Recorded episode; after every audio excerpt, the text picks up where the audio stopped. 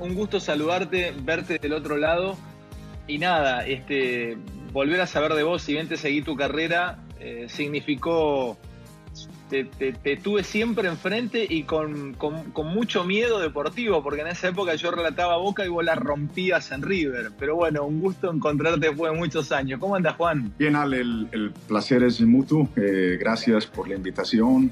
Y nada, acá obviamente siendo responsable con este aislamiento social preventivo eh, y nada, tratando de, de, tomar un día a la vez y, buscando cómo se va reinventando uno en todas estas circunstancias, pero bien, todo muy bien. Qué interesante eso. Eh, pensando día a día. Eso, esa era la, ese era el método de Papillón. Papillón, que, el, el, famoso preso de la historia, creo que de, no me acuerdo si no fue de, pues no recuerdo quién, quién le escribió, pero eh, pensaba día a día, porque claro, si bien es para cuidarnos, no estamos acostumbrados a, estar tantos días encerrados. Sí, es que no, no, no hay otra. Yo tengo chicos, eh, viste, también eh, no, no, hay una hoja de ruta que nos diga cómo, cómo funciona esto, porque bueno, por lo menos eh, nuestra generación no había vivido una situación como estas. Entonces, por eso te digo yo, es un, día a la vez, eh, ver cómo ocupamos el tiempo, ver cómo entretenemos a los chicos, cómo obviamente eh, te reinventas. o sea que por eso digo un día a la vez, pero bien positivo, con, pero con obviamente... Pues sabes, Juan, que te, cierro con esta primera parte hablando de, lo que vivimos. El otro día charlaba con Ruggeri en, forma privada, porque tengo una linda relación con él, y él me decía que le está sirviendo el entrenamiento de concentraciones que le dio Bilardo. Dice, Alejandro, yo concentraba dos meses para un mundial y estoy eh, eh, eh, concentraba en peores condiciones en las que estoy ahora, porque concentraba en feos hoteles, en lugares que no me gustaban. Ahora estoy en mi casa. Dice, me entrenó el saber cómo es una concentración. Es muy loco pensarlo así. Sabes, sabes que tiene toda la razón, Ale. si hay algo que de las cualidades que tenemos la gran mayoría de los futbolistas es eso, es la capacidad de convivencia. ¿Por qué? Porque, viste, nos encerramos por periodos de tiempo eh, con un grupo de gente que no necesariamente tienen que ser amigos, pero sí tenemos un respeto mutuo y creo que eso nos ayuda. O sea que sin duda el, haber, el, haber pasado por concentraciones me ha ayudado un montón, pero también era lo que más detestaba de mi profesión. Y casualmente yo concentré por periodos largos eh, hasta que me fui al fútbol argentino. En, Inglaterra no se concentraba, o sea que también fue también un poco respirar eh, en toda mi etapa de, Europa y Estados Unidos. Aprovecho a preguntarte eso, porque a vos te tocó pasar mucho tiempo en el fútbol inglés y ahí se concentra eh, la noche de, creo que del 31. te ha tocado, por lo que he leído y he escuchado y he investigado de vos, te ha tocado una noche dramática, una noche casi, te diría, de, cuento de, Dickens, en un castillo solo, esperando un partido del primero. Aparte fue, fue muy simpático porque el, el primer, yo llego en enero eh, a Inglaterra y todos los, todos los cambios, obviamente, que significaban. Y paso una etapa muy complicada por unos temas personales de, eh, de salud de mi esposa. Y la, temporada termina en mayo, voy, hago pretemporada y estoy teniendo una temporada espectacular cuando, viste, yo no tenía en la cabeza, porque nosotros en esa época no teníamos, eh, el, fútbol inglés no lo mirábamos nosotros, nosotros mirábamos el fútbol italiano y el fútbol español. Entonces, la decisión, cuando yo tomo la decisión de ir al fútbol inglés, era una novedad, ¿cierto? No había muchos sudamericanos jugando en el fútbol inglés.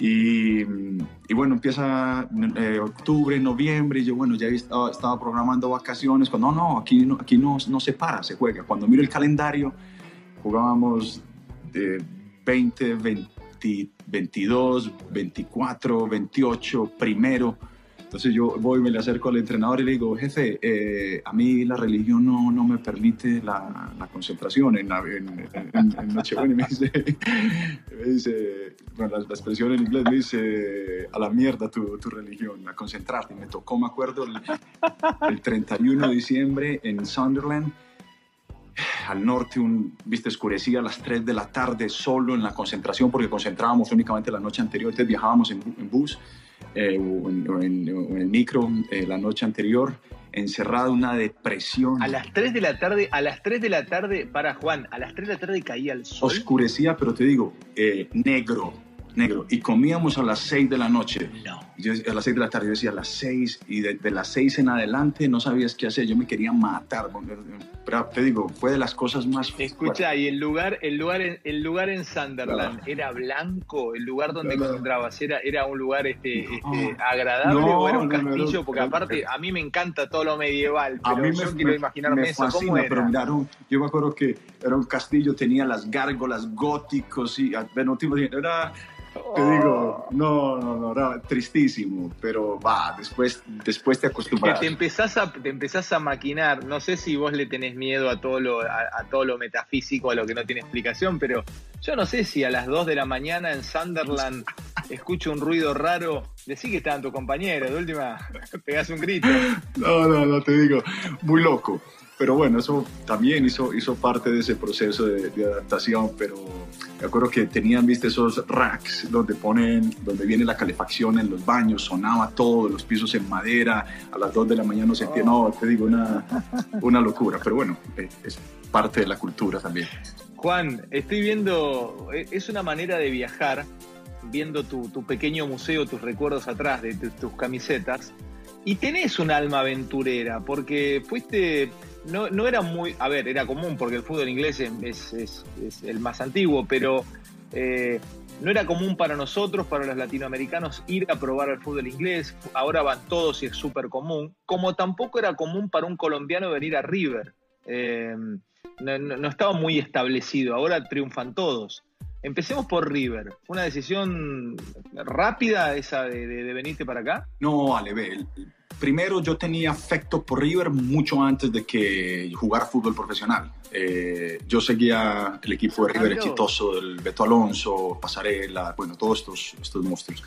Y, y la revista El Gráfico la traían eh, una vez al mes a Colombia. En esa época la revista era semanal y la traían una vez al mes. Y yo la compraba en un lugar y coleccionaba la revista. Y me hice hincha de River en ese momento. Eh, cuando estábamos jugando el... Para Juan, porque ese detalle, ese, ese, ese detalle, ese detalle es hermoso. Porque la, ahí eras muy chiquito, eh, entrabas en la adolescencia. Entrabas en la adolescencia. Momento en donde uno fija idolatría. Momento en donde uno admira profundamente. Y donde una foto de pronto de, un jugador de fútbol con el pelo largo, transpirado, levantando una copa, un cabezazo de tapa, te, marca para siempre. ¿Recordás algunas de esas fotos, algunas de, esos, de esas imágenes que te traía el gráfico? Mucho. Yo me, acordaba que, que, la revista como tal era una revista que era la única donde teníamos acceso a fútbol y era pintoresca, era bien diseñada, bien escrita, con todo, obviamente, lo, lo que significaba hablar de fútbol en Argentina. Entonces, para mí eso era impactante, era como el mejor recurso que yo podía encontrar para enterarme de cosas que no tenía acceso, ¿cierto? Y llegaba una vez al mes, entonces yo la coleccionaba y siempre en esa época River era muy exitoso en los 80 y yo, nada, era consumiendo, consumiendo todo lo que pasaba, eh, pero era una vez al mes. Luego fuimos a jugar con la selección de Colombia un preolímpico a Mar del Plata. Eh, y al final de ese preolímpico se da la posibilidad de que yo vaya a River y Marcelo Salas vaya a Boca. Entonces, al final el pase de Marcelo Salas se termina cayendo a Boca, él termina yendo a River y el pase mío, pa, se cae completamente. Eh, y a mí eso me había despertado muchísimo. Pará, me acuerdo, pará, me acuerdo, me acuerdo, me acuerdo que estábamos siguiendo ese pase de Salas a Boca y buscábamos información de Salas, tenés razón, y se cae ahí y, ahí se da, y, cómo fue. Tengo entendido que Bilardo fue el que dijo al final que ningún chileno había triunfado en Boca, que no, que... Y entonces en ese momento el representante que era Gustavo Mascardi decide ponerlo en River y el pase mío se cae y se pospone un, par de años después. Entonces, cuando, cuando eventualmente llega la, posibilidad de nuevo de ir, a, de ir al fútbol argentino, yo tengo la posibilidad de ir al fútbol español, al Celta de Vigo precisamente. En, ese época, en esa época el técnico del Celta de Vigo era Víctor Fernández. Eh, o a River. Y eran dos situaciones muy distintas, Ale, porque eh, la situación en River era ir a préstamo eh, con una opción de compra. y la del Celta de Vigo era ir a comprado con un contrato de cuatro años y medio, me acuerdo. O sea que las, las posibilidades eran completamente disparejas en cuanto al bienestar económico, el hacer una carrera europea. Y te digo, sin pensarlo, sin dudarlo, tomé la decisión de ir a River, entendiendo que era un equipo supremamente exitoso, que no había una historia reciente de colombianos que triunfaran en el fútbol argentino, de que era un fútbol competitivo, pero para mí era más un sueño eh, de chico, de poder darme la oportunidad de, no sé, hacer parte de la historia de ese club, independientemente del resultado. Eh, pero... Si vos tenés, tenés, tenés, eh, tenés algo, Juan, y ahora hablamos un poco de lo deportivo, tenés algo de embajador, tenés algo que no son muchos. lo noto en Verón, lo noto en Zanetti, eh, bueno, me imagino que Beckham también lo debe tener, no lo conozco personalmente. Lo noto en lo noto en. El otro día charlé con Trezeguet, es eh, quien lleva adelante el, proyecto de leyendas de Juventus. Eh, lo noto en Crespo. Son como. No, no es solamente alguien que jugó al fútbol en un club. Fíjate que tenés tus camisetas atrás en esta presentación. Ningún jugador lo hace así vos, tomás el, haber pasado por un club con, algo más, ¿no? No te quedas solamente con el haberte puesto la camiseta, es como que, llevas su esencia para siempre, ¿o me equivoco?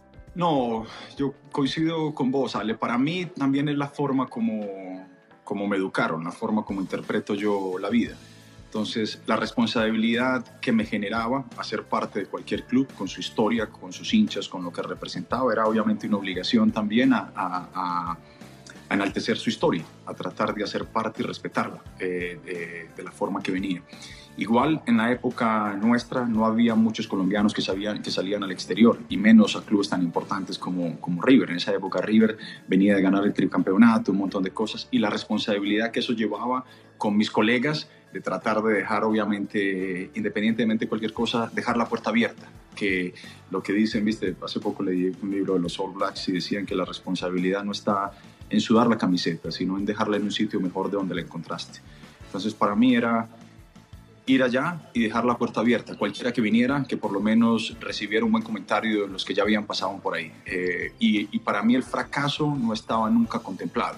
Eh, deportivamente me podría ir bien o me podría ir mal, pero al final la puerta tenía que estar abierta. Eh, y, así fue. Entonces, el, hacer parte de la historia de River o el hacer parte de la historia de Aston Villa o Atlético Nacional, cualquiera de los clubes en los que participé, a mí primero era un agradecimiento porque me permitían expresar mi arte.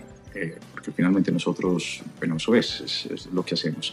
Eh, y luego era el reconocimiento y el respeto a la historia paso por River, también estudiando un poco o, haciendo un trabajo pre-entrevista, había una frase que corría y era, eh, quédate tranquilo, se decían tus compañeros, vos patea al arco, no por vos. Que total la pelota, si no entra, va a pegar en el palo, va a rebotar en el pie de un defensor y le va a quedar a Ángel para que Ángel haga el gol. O sea, era como que tenías un imán o tuviste en toda tu carrera porque te cansaste de hacer goles y, hacías goles en cantidades industriales. Acá mi pregunta, como todavía no se sabe lo que es eh, la suerte, porque esto lo hablé con Carlos Bianchi, porque a Carlos le decían que tenía el teléfono de Dios. Y una noche me quedé en una disquisición con Carlos tomando un café en Belo Horizonte sobre qué él consideraba la suerte. Y él también era goleador. Tal vez todavía el hombre, el ser humano, no, no estudió y no entendió eh, lo que es estar en el lugar justo en el momento indicado. Hoy le llaman destino o eh, este, capacidad de olfatear pero tal vez explique dentro de 50 años por la neurociencia o algo, que ustedes los goleadores tienen una condición, una capacidad de poder olfatear como así tiene un pájaro cuando lo vas a agarrar y vuela antes o una, este, o una araña con el sentido arácnido. Ah, ¿Me puedes explicar por qué estabas, dónde consideras que estaba eh, tu, tu ubicación en el momento que tenías que estar? Mira, Ale, lo primero es que sería irresponsable decir que, la suerte eh, no existe. Yo creo que definitivamente hay un componente de, no sé cómo se llama, de suerte, de que todo conspira a tu favor para que pase. Puede ser tu fecha de nacimiento, un momento específico en un club, que llegaste en una curva ascendente, en un momento exitoso, distinto a un momento que no es el correcto, tener los compañeros adecuados. Sí, por supuesto que todo eso tiene, tiene que ver.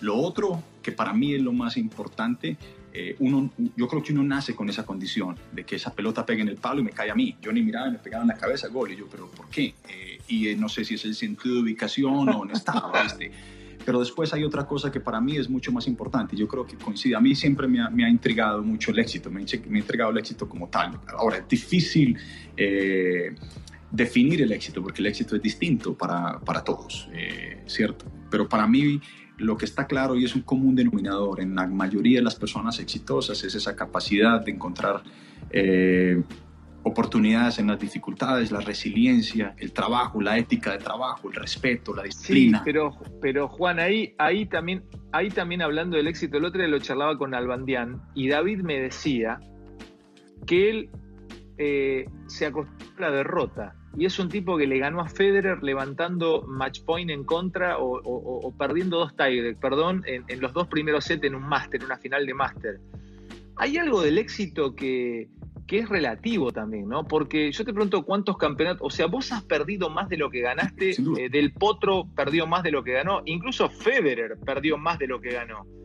Eh, y nosotros consideramos que son carreras exitosas. ¿Qué, crees del éxito? A ver, contame, que entra ahí. Por eso te digo yo, el éxito es, es, difícil de definirlo. Yo, por ejemplo, con mis hijos hablo del éxito. ¿Qué, ¿Qué suponen ellos del éxito? Yo creo que va, uno va transformando o va modificando el éxito de acuerdo a las etapas de la vida. El éxito puede ser debutar, para mí eso es éxito. Eh, cumplir un sueño puede ser éxito. Tener una familia puede ser éxito. Otros se suponen al tema económico, estar con tener un bienestar económico, una combinación de, de un montón de cosas. Eh, entonces es, es, difícil definir éxito, pero para mí tenía más, más, mucho, mucho más que ver el proceso.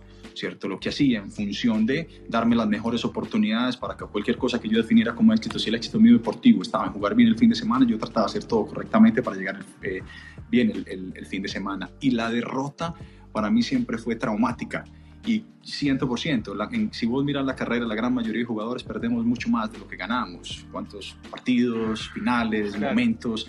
Eh, pero para mí, el, el, hoy todavía, con mis hijos no, no puedo perder a nada porque me, me, me, genera trauma, me molesta tremendamente perder. Y me acuerdo, yo tengo una anécdota eh, sobre mi última etapa en, en, en Estados Unidos, ya 38 años, hecho mierda y estábamos a punto de clasificar a los playoffs y en ese partido perdemos eh, por un error voluntario, yo digo voluntario de un defensor, y termina el partido y yo le reclamo, le digo, eh, no sé, Ale, ¿qué pasó? Y el tipo me responde mal y Ale, lo, casi lo mato.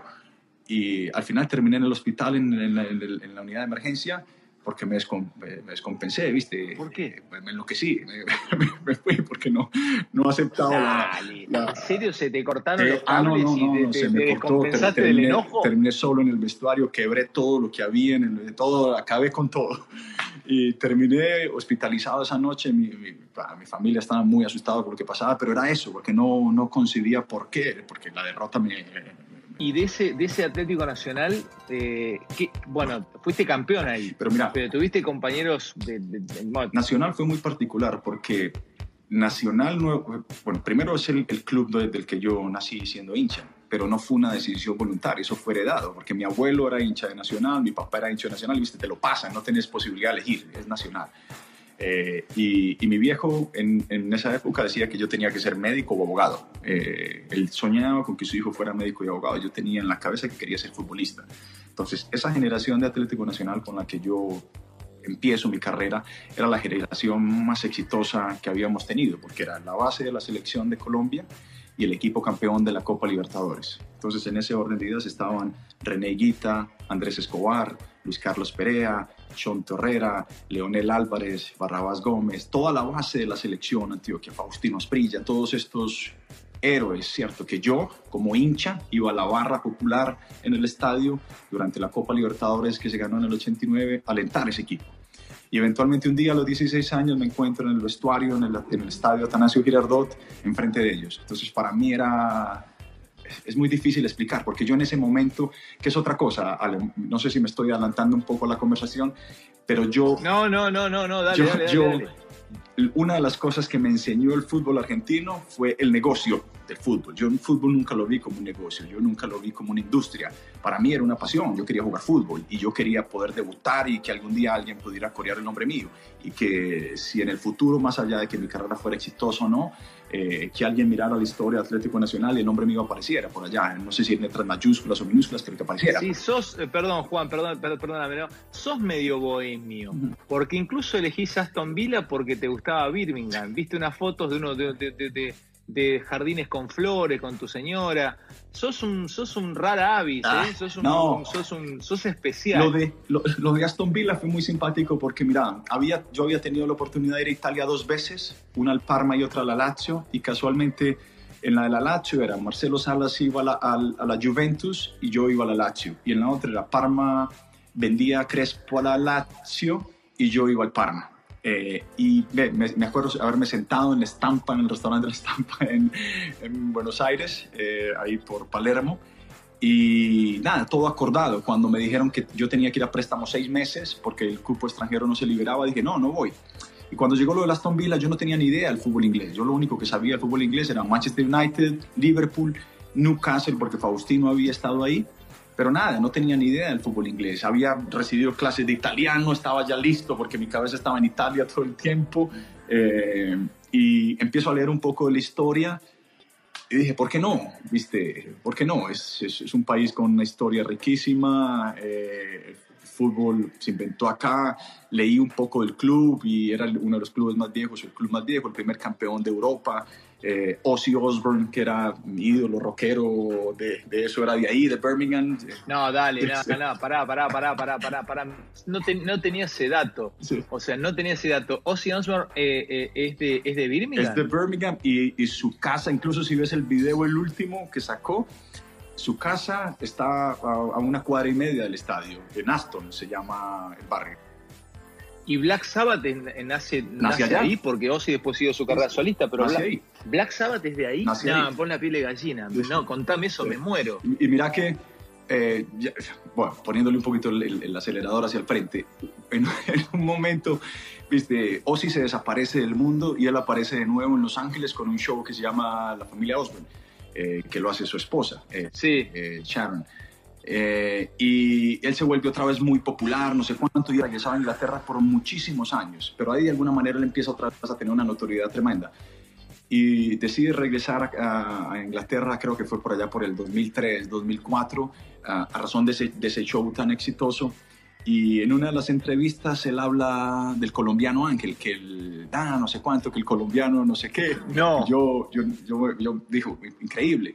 Entonces coordinamos con el, con el director de prensa del club y le digo, hombre, yo, mi sueño es conocer a este tipo, yo quiero conocerlo, yo quiero regalarle mi camisa, no sé si él le interesará o no. Entonces contactan a la gente de prensa de, él y dicen, pero por supuesto, él, casi un regalo de su colección de discos, no sé qué, no sé cuánto.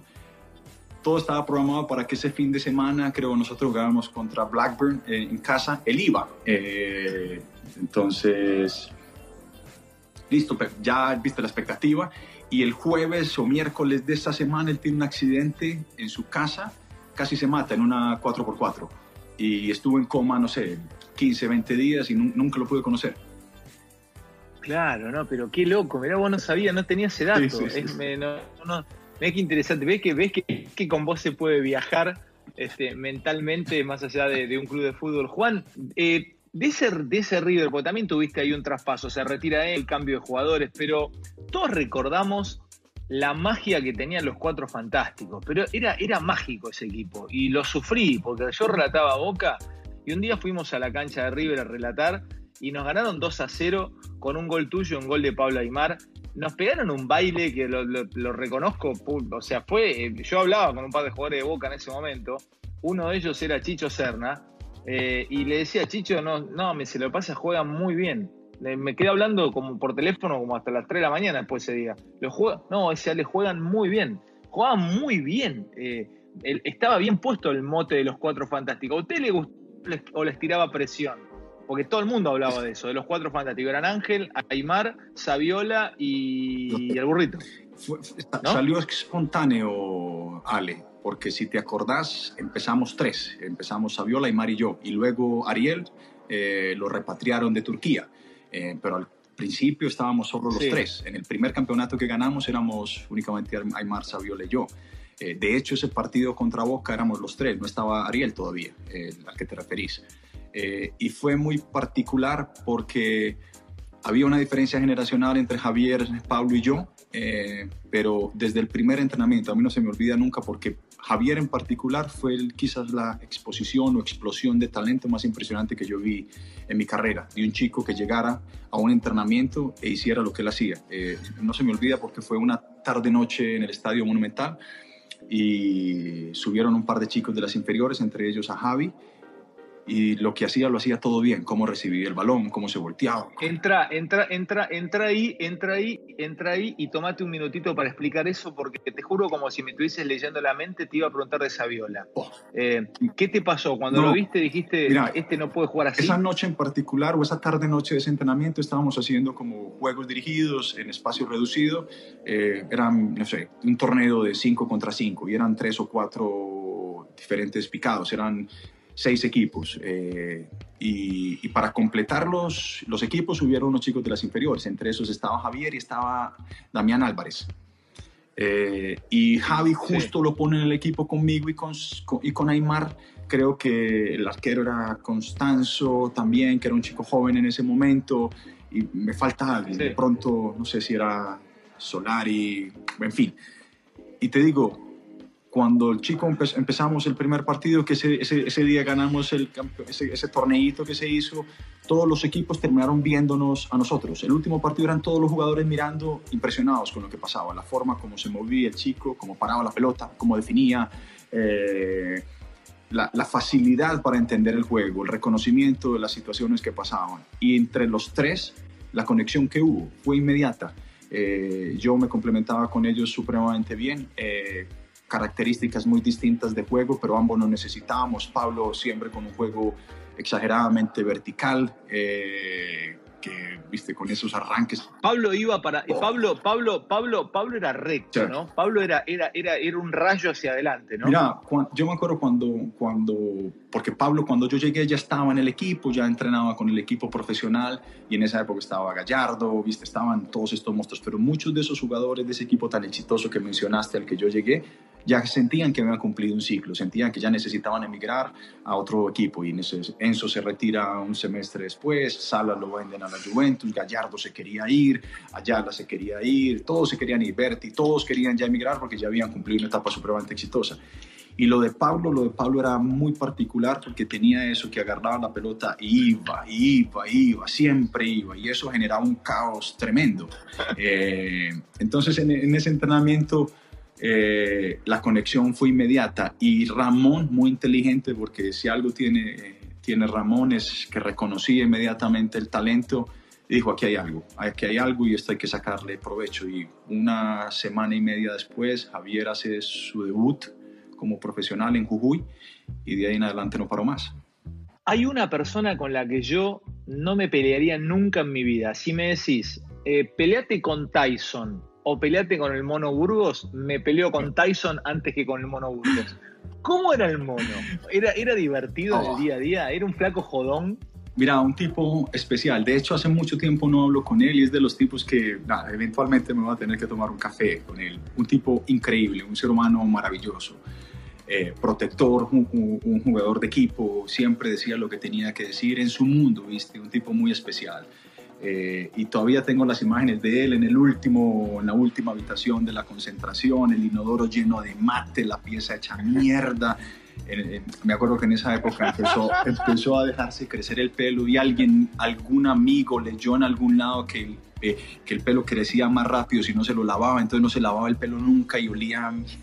No, un monstruo un monstruo, pero te, no. Pará, era, era muy rockera esa pieza, era muy rockera. Y un, fenómeno, y siempre tenía la frase justa en el momento justo, eh, para ayudar, para levantar al que necesitaba que lo levantaran, para poner el pecho cuando lo tenía que poner, un tipo maravilloso, Y, y todo el éxito que ha tenido. ¿Con quién te concentrabas? ¿Cómo era esa, cómo era esa bandita linda de River que, ganó todo? ¿Estaba el mono allá atrás solo o concentrado con Entonces hay veces, le tiraban, hay veces le tiraban algún pato para que durmiera con él y lo soportaba una noche o dos y decía, no puedo dormir más, déjenlo solo. este, pero yo llegué y cuando empecé concentrando, concentraba con Salas, eh, luego el chileno se va eh, y concentré con Saviola mucho tiempo, que era increíble porque yo me quedaba cerca de casa, entonces yo muchas veces lo pasaba a buscar y lo llevaba a la concentración o al entrenamiento. Y me acuerdo que la madre me llamaba y me, Juan, hola, hola, ¿cómo le va? Dice, dígale a Javier, por favor, que se lave los dientes. Y yo la miraba. Yo le decía, señor, usted no, usted, usted, no tiene idea. Ah, esa es mentira, Juan. Esa me la estás inventando. Te, inventando. Te juro por Dios. Y la buscaba y me entregaba una bolsa de dulces de este tamaño. Me decía, mira para que le lleves a Javier. Y yo le decía, señor, usted usted tiene una mina de oro, usted está sentada en una mina de oro. Y, y Javi, un tipo, oh, un tipo increíble. No, amo la mamá de ah, Javier Saviola. amo la mamá de Javier Saviola. Te decía, dígale que se lave los dientes. Un espectáculo. pero llegó a los 15, Javier llegó con 15 años a, a River. Y, a los 16, goleador del torneo argentino, campeón, una cosa impresionante. Santísima el tema de Los Ángeles, otra cultura, mucho más penetrada por, por, por, esa frontera difusa con México.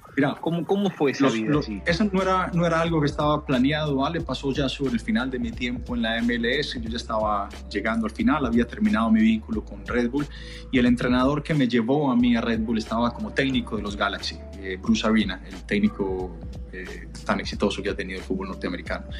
Y él quería firmar a Ronaldinho en ese momento, una franquicia muy distinta que necesitaba de celebridades o necesita de jugadores de, gran exposición mediática para poder, por lo mismo, porque es un mercado muy particular.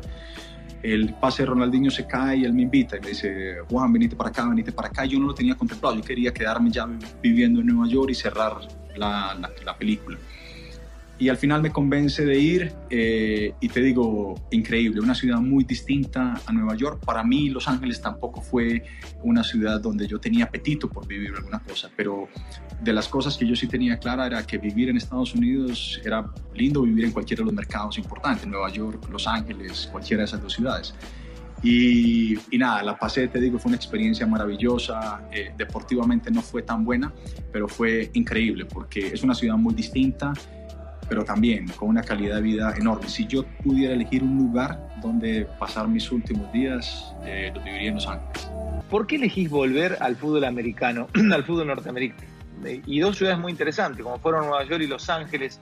Eh, ¿Por qué ese regreso? ¿Especialmente por algo en particular? ¿O querías probar y querías también ser un poquito pionero eh, en, el que el fútbol norteamericano creciera cada día más? Yo creo que no, no hay una, una sola cosa, pero sí hay una, un cúmulo de cosas que me llevaron a tomar esa decisión, Ale. Eh, la primera, empecemos por lo deportivo puramente. Eh, el Aston Villa era un equipo con muchísima historia, pero un equipo que estaba estancado en el tiempo. ¿Por qué? Porque el presidente no ponía los recursos que necesitaban para poder competir en la ventana de transferencias adecuadamente. Eh, y te hago referencias, por ejemplo, cuando yo debuto con, contra el Manchester en el estadio, eh, en el Old Trafford, eh, la nómina de Manchester, me acuerdo, yo llegué con a un club de jugadores que estaban sobre el final de sus carreras, Paul Mercer, Dion Dublin, David Ginola, David James, después llegó Peter Michael, muchos jugadores grandes, hoy el técnico actual de la selección, Gareth Southgate, jugadores ya que estaban sobre el final de sus carreras, que habían sido muy buenos, pero estaban sobre el final. Eh, y, la, nómina del, del, Manchester United era Bartés, Neville, eh, Laurent Blanc, Jack Stam, Silvestre, King, Scholes, Giggs, Beckham, Dwight York, Andy Cole. Y estaba Van Nistelrooy en el banco. Y no viste no te toma mucho. Yo cuando cuando salimos por el túnel yo miraba y yo decía no hay chance aquí no hay no hay forma. Y yo miraba los míos y miraba los y decía no no, aquí no, no hay. Eh, entonces en cuanto al nivel... ¿Cómo salió ese match? Ah, perdimos 4-0. No toqué la pelota, te digo. No, una cosa...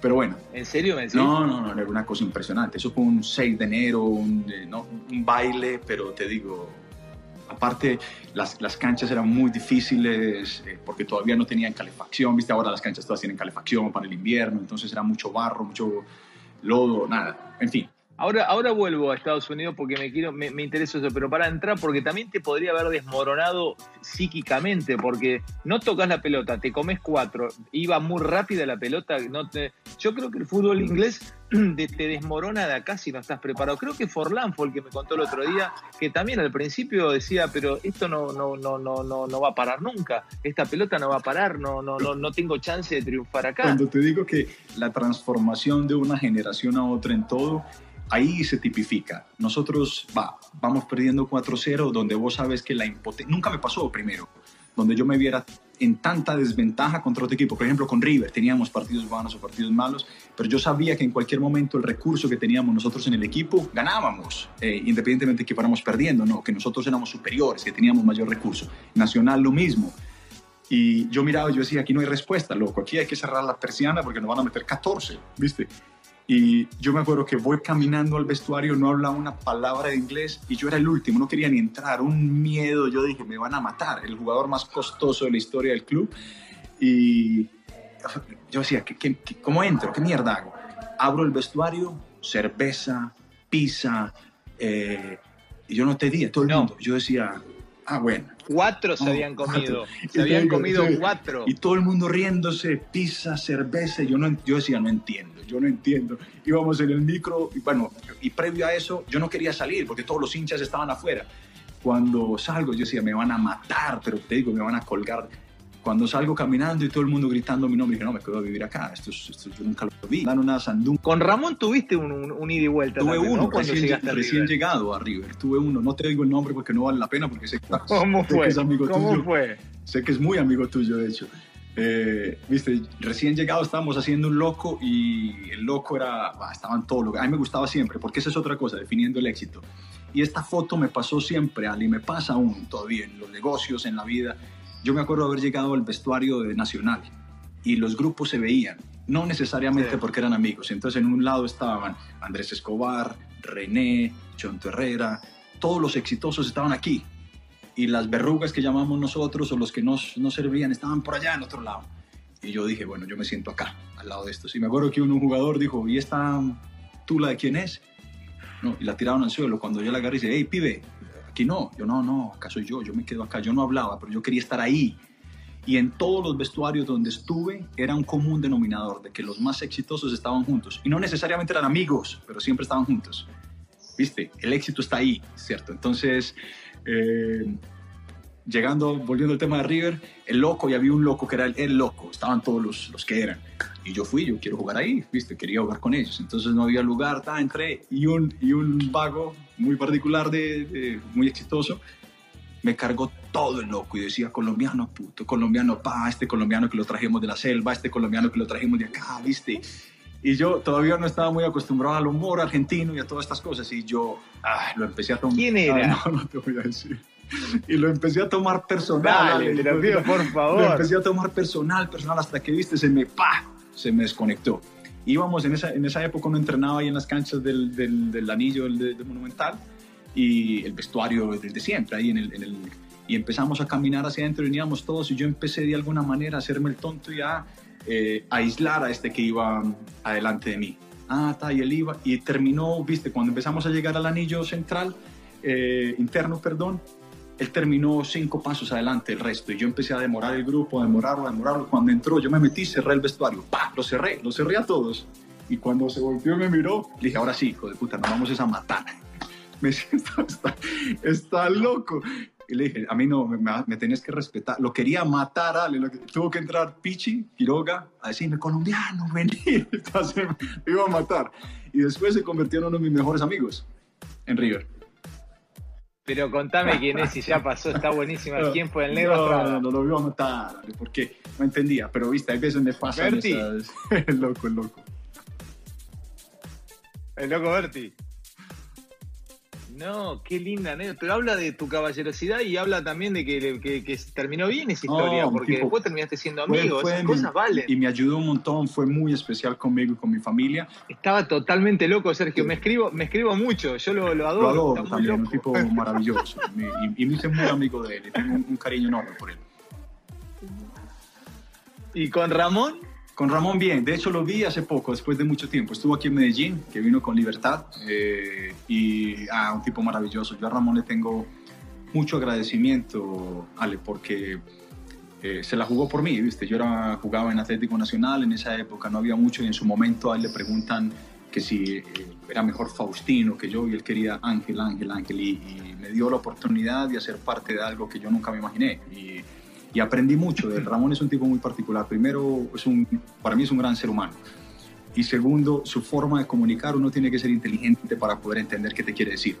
Y al jugar él en la posición que yo jugué, que tipo como jugador era un fenómeno, eh, me hablaba mucho de, lo que yo tenía que hacer en función del juego, cómo tenía que finalizar, dónde tenía que estar, cómo tenía que mover. Y de él saqué un montón de cosas que terminaron sirviéndome mucho en mi carrera. Tres momentos que te hayan marcado y el porqué de cada elección. A ver. El primero sería el gol de Diego a Inglaterra en el Mundial de México 86 porque me acuerdo eh, estar viendo el mundial eh, y después de que pasó el gol con la mano y todas estas cosas, hablo al segundo, al que se saca todo el equipo, lo que estaba haciendo era sí, sí, un momento tiene que estar ahí porque fui tuve el, placer como todos nosotros generacionalmente que nos gusta el fútbol, que tuvimos acceso a ver eso en tiempo real, increíble. Ese, ese definitivamente lo, lo pongo ahí. Eh, el segundo, yo no sé si decir dos momentos. Eh, tiene que ser un gol que le hice a Atlético, a Deportivo Independiente Medellín con Nacional en mi segundo año como profesional, que significó el campeonato. Entonces era jugar la final del fútbol colombiano contra el rival de patio, ganarle 1-0 con un gol mío y ser campeones. Ese momento para mí fue único y marcó mi carrera. Eh, ese, ese gol te marca? Mira, después de toda la carrera que tuviste, sin embargo, lo seguís guardando en tu corazón. Sí, es muy significativo. Te diría que el gol a boca también, el del 2-0 que mencionaste, pero este significa un campeonato, ¿viste? Significó ganar un título contra el rival de, patio o en el equipo donde yo quería de alguna manera. Y ese era básico, ¿viste? Cuando te dije que eh, yo quería escribir el nombre eh, en la historia del club yo ya sabía que ese era inevitablemente, ese era mi momento donde ya el nombre mío quiera quien quiera, iba a estar escrito ahí, eh, como fuera, pero ahí estaba escrito en una final contra el rival de patio, campeones, gol mío, ¿cierto? Con el equipo eh, con el que yo obviamente fui hincha y crecí eh, animando. Y, y, el tercero, más allá de un momento, yo digo un atleta, ver a, Michael Jordan en, su plenitud con los Chicago Bulls. para mí era la expresión de, de, uno de los mejores atletas que ha dado la, la historia. Eh, eso fue para mí poderlo, poderlo ver durante esa etapa que ganaron todos, todos los campeonatos fue... He descubierto lo que yo ya presentía que había detrás de tu carrera, que es la de un dandy, la de un caballero, ¿no? Con, una persona con, con, códigos y con maneras de ver el fútbol o el deporte de una manera muy, muy diferente. ¿Qué te lo ha dado? Queda claro, no solamente tu educación, tu formación familiar, sino también tu, tu crecimiento en, distintos continentes y en distintos equipos. Si tuvieses que cerrar eh, dándome lo primordial de tu carrera, ¿qué ha sido? ¿El sacrificio, la suerte, eh, el haber estado en el lugar indicado, en el momento indicado, el haber tomado decisiones eh, este, concretas y, certeras? ¿cómo, me la definirías? Es, es, muy difícil Ale, responder esa pregunta. Yo creo que es una combinación de todo lo que mencionaste. Tiene que haber un poco de suerte, tiene que haber mucho de disciplina, mucho de tomar riesgos, eh, porque al final es, es, un casino, ¿viste? No deja de ser un casino. Yo pude haber ido a Celta de Vigo en vez de ir a River. Es un, es un casino, ¿eh? Sí. Es un, es un casino. ¿eh? Entonces, es un casino. Hay, hay veces tomas decisiones que no necesariamente van a tu favor, otras que van en contra. Y, y, eso es, es vivir con esas decisiones, aceptarlas y darle para adelante. Eh, y nada, y pararse ante las dificultades y nada, cada cual vive su carrera con, con, diferentes códigos y la forma como yo la, yo la elegí fue esta. Pero no sería capaz de decirte algo específico. Eh, ¿Por qué? Juan, ojalá tengamos un mundo mejor eh, con este momento que estamos atravesando. Eh, te mando un gran abrazo y este, te agradezco enormemente que te hayas abierto un poquito desde tu, desde tu alma para que conozcamos un poco más a, lo que fuiste detrás del, deportista, que no hay duda que realmente fuiste un, verdadero crack. Gracias, Juan. Abrazo, Ale, muchas gracias. La verdad que disfruté mucho la nota. No, no pasa, no, no pasa muy a menudo tener una nota que, que no necesariamente está enfocada al fútbol.